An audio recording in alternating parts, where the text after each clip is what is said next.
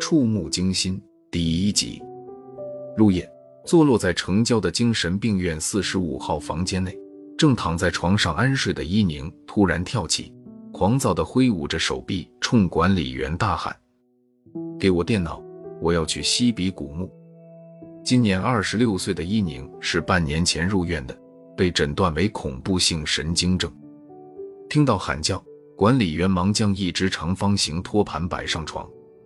伊宁瞅瞅托盘，歪着头问：“阿姨，你只给我键盘，没有显示屏怎么玩啊？”“哦，我马上给你装显示屏。”管理员顺手又取来一只托盘。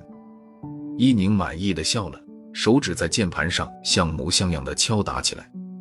可玩了一会儿，伊宁又没了兴致，呆呆的自言自语：“没劲，我好想找人陪我一起玩。”就在伊宁发闷的这天半夜，住在秀园小区 A 栋一三零六室的许毛毛碰上了一桩怪事。只听“吱”的一声轻响，早已关机的电脑居然自动开机了。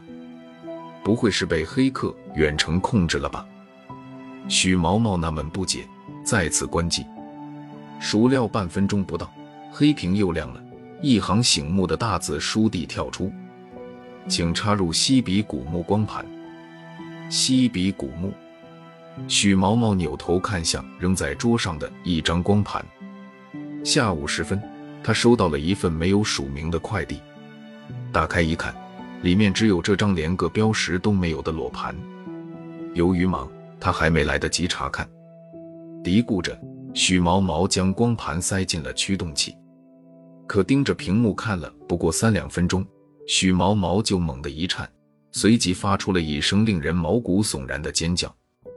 啊！